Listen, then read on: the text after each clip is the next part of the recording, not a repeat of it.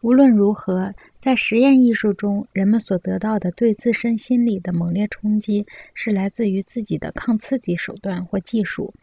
因为我们以新发明的形式抛出人体的延伸，是抗衡或抵消集体压力和刺激的努力。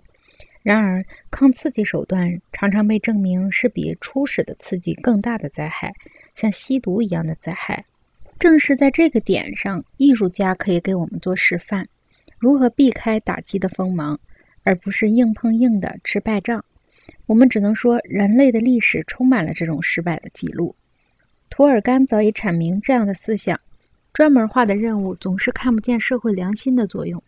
在这方面，艺术家看来是社会良心，并因此而受到相应的待遇，并因此而受到相应的待遇。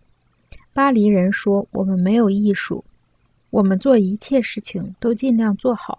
由于汽车的冲击，现代大都会在无节制的迅速膨胀。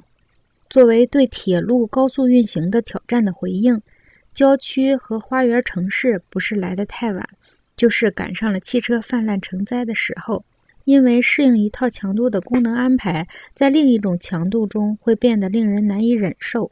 一种用于缓解身体压力的人体技术延伸。可能会产生更为严重的心理压力。